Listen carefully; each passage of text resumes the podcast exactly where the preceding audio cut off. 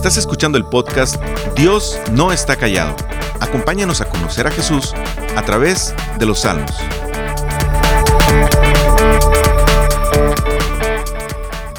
Muchos de nuestros teléfonos inteligentes nos muestran un reporte de uso. Nos dan un resumen de qué aplicaciones hemos usado, cuánto tiempo hemos pasado en pantalla.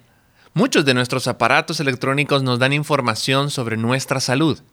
Cuántas calorías quemamos, cuántos pasos damos, cuántas horas de sueño efectiva tenemos. Inclusive, en este tiempo se ha vuelto importante saber la saturación de oxígeno en la sangre y algunos aparatos nos dan esta información también. Todos estos datos son muy útiles para conocer nuestra condición física y ser más productivos. Sin embargo, hay algo que estos aparatos nunca podrán mostrarnos, y no creo que le interese a los fabricantes trabajar en ello, y esto es la condición espiritual de nuestros corazones. Tú podrías preguntarte, ¿por qué esto es importante? Bueno, mira, la Biblia nos enseña que fuimos creados para tener una relación con Dios. Fuimos creados para adorarle. Es decir, que al reconocerlo como nuestro Creador, todopoderoso y soberano, podamos confiar en su sabiduría, voluntad y cuidado para nosotros. Nuestro corazón se llena de alegría y paz al saber que Él está en control de todo lo que existe y respondemos con alabanza, fidelidad y sujeción ante sus mandatos porque reconocemos que son buenos para nosotros. ¿Cómo está la salud espiritual de tu corazón? Quizás es algo en lo que no has pensado mucho últimamente. Probablemente nunca lo hayas pensado. Tal vez ¿Tienes en tu corazón esa necesidad de encontrar propósito y significado a tu vida, ya que lo que has probado hasta ahora te ha defraudado una y otra vez? Yo quiero invitarte a que estudiemos el libro de Salmos. También lo podemos conocer, este libro, como el libro de los cantos del pueblo de Israel. Pero no solo se trata de cantos y poemas sino que es un libro en el que Dios nos enseña cómo poder vivir una vida que realmente le adore con un corazón que sinceramente confíe en Él. El libro de Salmos nos puede ayudar con la salud espiritual de nuestros corazones. Los salmos no están en la Biblia solo para leer poemas o expresar emociones en momentos difíciles. La intención de los salmos es, junto con toda la Biblia, apuntar a la obra de Dios para salvarnos. Los salmos nos guían una y otra vez al lugar donde nuestros corazones pueden descansar y confiar en medio de este mundo doloroso. Mira, acompáñame entonces al primer salmo. Salmo 1. Voy a leer para ti y esta es la nueva versión internacional. Si tú tienes una Biblia, te animo que la puedas leer conmigo y si no la tienes a la mano, te invito a que lo escuches muy atentamente. Salmo 1 dice así, Dichoso el hombre que no sigue el consejo de los malvados, ni se detiene en la senda de los pecadores, ni cultiva la amistad de los blasfemos, sino que en la ley del Señor se deleita, y día y noche medita en ella. Es como el árbol plantado a la orilla de un río que cuando llega su tiempo da fruto, y sus hojas jamás se marchitan. Todo cuanto hace prospera. En cambio, los malvados son como la paja arrastrada por el viento. Por eso, no se sostendrán los malvados en el juicio, ni los pecadores en la asamblea de los justos, porque el Señor cuida el camino de los justos, mas la senda de los malos lleva a la perdición. Mira, es interesante que el libro de cantos inicie con la descripción de dos tipos de personas y dos tipos de resultados. Nos habla de los malos y los justos. Y también nos habla de lo que le espera a estas dos clases de personas. Como todo himnario, como todo libro de cantos, pues yo creo que lo natural sería que comenzara con alabanzas y palabras llenas de gloria para Dios. Sin embargo, comienza con la descripción y preparación de los que van a disponerse a entonar estas alabanzas. Fíjate, yo soy músico, toco varios instrumentos y creo que el, en el que me especialicé fue el piano. Aunque también me especialicé un poco en canto y pude dar clases de ambas cosas, tanto de piano como de canto. Y en cualquier instrumento que tú vayas a ejecutar, tú necesitas una práctica correcta para que lo que hagas pues se escuche muy bien. Los cantantes, por ejemplo, deben preparar sus voces para que puedan estar afinados con una buena técnica para no dañar sus gargantas. Y muchas veces algunos de mis alumnos, y bueno, en general a mis alumnos, no solamente les enfatizaba la importancia de calentar las cuerdas vocales, sino también cuidar las expresiones del rostro y de cómo se transmite al público lo que se está cantando. Mira, yo creo que este salmo es como esa preparación no, no solo de las gargantas, sino una preparación del corazón. ¿Vas a disponerte a exaltar y darle alabanzas a Dios? ¿Vas a, ir ante Él para expresar lo que hay en tu corazón? Entonces tienes que estar preparado para hacerlo. De la manera como a Él le agrada, de la forma como Él ha dispuesto que lo hagamos. No solo de labios, sino con un corazón que realmente entiende y sabe quién es ese Dios y a quién se le va a adorar. ¿Cómo se está describiendo entonces a esta persona? ¿Qué dice el Salmo sobre esta persona que va a adorar a Dios? Mira, el versículo 1 nos dice que es una persona dichosa una persona bienaventurada, alegre, feliz, llena de gozo. Nuevamente me detengo un poco y te pregunto, ¿qué te da alegría a ti? ¿Cuál es la fuente de tu gozo?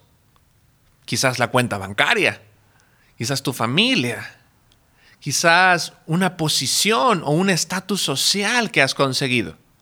A lo mejor puede ser el lugar de tu trabajo, tus eh, las posesiones que puedas llegar a acumular o lo que tienes, porque quizás aunque sean pocas, pues te sientes feliz por haberlas conseguido con todo tu esfuerzo. A lo mejor algún negocio o tus habilidades o la inteligencia que puedas tener. O quizás en estos momentos el gozo no sea algo tan usual en tu vida. Es probable que sientas que no hay motivos para estar alegre es probable quizás que tengas años sin un gozo estable. Probablemente no estés ni siquiera seguro si alguna vez la alegría ha sido parte importante de ti, ya que la historia de tu vida ha sido dura y complicada. Es posible que tengas también en tu vida ideales de gozo. Si logro tener esto o aquello, seré feliz. Pero ¿qué pasa si nunca llega eso que anhelas? Sabes, no es malo alegrarte por las cosas que llegas a alcanzar o tener. Sin embargo, se vuelve un problema cuando nuestra felicidad y propósito de la vida dependen de ello, porque cuando no lo tengamos o sea quitado de nosotros, nos sentiremos desdichados. Y este es un problema que nos acompaña a todos nosotros como humanidad. Somos buscadores de felicidad. Y aunque pareciera que hay momentos donde encontramos algo que nos dé satisfacción, tarde que temprano nos defraudará y no llenará completamente nuestras expectativas. El ser humano busca en todos lados ser feliz y satisfacción para su vida, pero una y otra vez es defraudado y el gozo se esfuma y da lugar para comenzar una nueva búsqueda en donde nuestros corazones se encuentren felicidad. Mira, Dios conoce este dilema en el corazón del ser humano. Y es por eso que Dios nos dice a través de su palabra que el verdadero gozo no estará nunca en nada de lo que ha sido creado por Él, sino en Dios mismo. Mira nuevamente el versículo 1 y 2 de este salmo. Lo leeré para ti nuevamente. Dichoso el hombre que no sigue el consejo de los malvados, ni se detiene en la senda de los pecadores, ni cultiva la amistad de los blasfemos, sino que en la ley del Señor se deleita y día y noche medita en ella.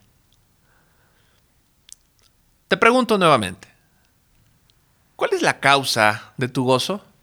Y ahora, ¿cuál es la causa del gozo que menciona la Biblia? Según el versículo 2, es deleitarse en la ley de Dios, encontrar deleite en la palabra de Dios. Ahora, ¿por qué esto sería un motivo de alegría? ¿A quién le puede dar gozo la ley de Dios? La palabra ley hace alusión a la ley de Moisés, al que conocemos, o esta ley que se conoce como el Pentateuco, los primeros cinco libros de la Biblia, Génesis, Éxodo, Levítico, Número y Deuteronomio. Pero no solo se refiere a las cosas que se deben hacer y las que no se deben hacer. La ley o la Torá es mucho más que reglas. Más bien significa que Dios ha hecho un pacto con su pueblo, en el que Él sería su Dios y ellos serían su pueblo. Esto parece simple, pero es lo mejor que le puede pasar a un ser humano. La Biblia nos enseña que el pecado nos separa de Dios y la paga del pecado es la muerte eterna. Esa fue la advertencia que Dios le hizo a Adán y Eva. Si comen del fruto del árbol del bien y del mal, van a morir. Eso es lo que merece cada persona desde Adán y Eva hasta nuestros días. La muerte eterna y por consiguiente no hay nada que el hombre pueda hacer para remediar esta situación. De hecho, en esencia, el pecado es que el ser humano rechaza a Dios. Esa fue la idea que la serpiente en el Edén le vendió a Adán y Eva. Esa serpiente les dijo, no necesitan a Dios. La palabra de Dios no necesita ser escuchada, meditada y mucho menos tomada en cuenta. Ustedes pueden ser como Dios. Esas fueron las palabras que la serpiente habla y les dice a Adán y Eva. Por eso es motivo de gran gozo y alegría cuando se habla del pacto de Dios, porque este pueblo, hablando del pueblo de Israel, no merecía el favor de Dios. No hicieron nada bueno como para que Dios los escogiera para que fueran su pueblo. Sin embargo, este Dios santo, poderoso, lleno de gloria, majestad y grandeza, baja para ser el Dios de un pueblo rebelde que no estaba buscándolo, para mostrarles su gracia, misericordia y bondad. Mira, existen dos caminos. El camino de los malvados, de los pecadores y blasfemos, y también está el camino de los justos, según lo que nos está diciendo este salmo. Los malos no es tanto aquellos que hacen cosas malas, porque todos hacemos cosas malas sino que el énfasis recae en que los malvados son los que rechazan la ley de Dios, aquellos que prefieren confiar en ellos mismos que en Dios. Ese es el consejo de este mundo, que hace eco a la voz de la serpiente en el Edén. No necesitas a Dios para tu vida, tú eres el arquitecto de tu propio destino. Una persona pudiera donar, por ejemplo, todo su dinero a la caridad o hacer votos para apartarse de todo aquello malo en este mundo. Y sin embargo, la Biblia lo considera malo, ya que rechaza la palabra de Dios. La persona dichosa, por el contrario, es aquella que rechaza el camino de los malos, pero se deleita en la ley de Dios. Pero no solo le agrada la ley de Dios, sino que medita en esa ley día y noche. Es decir, se toma esta persona toma en cuenta la palabra de Dios para todo lo que hace en su vida a manera de agradecimiento por lo que Dios hizo para salvarlo y hacerlo parte de su pueblo. No se gana la salvación, más bien en agradecimiento su corazón se rinde ante su Salvador y busca agradarlo. Entonces, ¿cuál es el resultado? Mire lo que sigue diciendo el Salmo, el versículo 3 es como el árbol plantado a la orilla de un río, que cuando llega su tiempo da fruto y sus hojas jamás se marchitan. Todo cuanto hace prospera. Mira, el resultado es vida. Un árbol con estas condiciones que da su fruto a su tiempo indica que además es saludable. Es interesante que en estos últimos meses o quizás años, siento que me, vuelvo, me he vuelto un poco fan de las plantas. Me gustan las plantas en la sala, en, la oficina, en los jardines. De hecho, cuando he ido a lugares de muchas flores y donde todo se ve verde, ya le comienzo a tomar fotos a, a los árboles y todo lo bonito de lo verde. Sin embargo, algo que me he dado cuenta, porque obviamente antes no lo, no lo practicaba tanto, que las plantas necesitan mucho cuidado. Y una planta que compramos hace poco con mi esposa estaba muy verde cuando la compramos, pero tres, cuatro días después las hojas empezaron a hacerse amarillas. Y me di cuenta que las plantas necesitan muchos nutrientes para que pueda estar saludable. No solo es agua y sol, a veces hay que ver la condición de la, de la tierra que le pones. ¿Sabes? Este árbol que nos dice acá es un árbol que tiene todos los nutrientes necesarios para mantenerse sano. El agua que corre junto a sus raíces mantiene el árbol con vida todo el tiempo y su fruto es una fuente de bendición. ¿Puedes ver conmigo esa imagen que el salmista quiere que tengamos en mente? El que se deleita y ama la palabra de Dios tiene alegría inagotable, ya que esa palabra lo mantiene con vida lo instruye en cada aspecto de su vida, de modo que tiene éxito en todo lo que emprende. Y ese éxito es nada más y nada menos que hacer la voluntad de Dios. De la misma manera, como un plantador toma la semilla y escoge un lugar adecuado en donde el árbol pueda crecer y ser fuerte al estar rodeado de agua fresca, Así Dios toma a sus hijos para plantarlos en un lugar donde su palabra los nutra y sostenga para que puedan ser fortalecidos en cada área de sus vidas. Si nos detenemos a pensar un poco en la época y lugar donde fue compuesto este salmo, notaremos que es un lugar árido, un lugar caliente, desértico, por lo que la imagen de un árbol fuerte cerca de una corriente de agua con fruto abundante nos apunta a una imagen de la gracia y bendición de Dios en medio del desierto, en medio de lo árido. Y eso es lo que sucede en nuestro mundo ahora mismo. Vivir en este mundo duele. Es un mundo árido y agotador, roto por las consecuencias de la maldad y el pecado del ser humano. La amargura, el odio, el rencor, el egoísmo, la corrupción, la mentira, el odio, la enfermedad, el dolor, mucho más eh, que, que podemos imaginar, hace que nuestro paso por este mundo se vuelva cada vez más pesado y abrumador. Sin embargo, se puede tener gozo. Dios nos toma y nos pone en un lugar seguro, nos pone en su palabra para que descansemos y seamos fortalecidos todos los días de nuestras vidas aunque vengan los días difíciles, como se nos mostrará a lo largo de todos los salmos, el que ama la palabra puede encontrar consuelo y al ser un árbol bien plantado, no se mueve.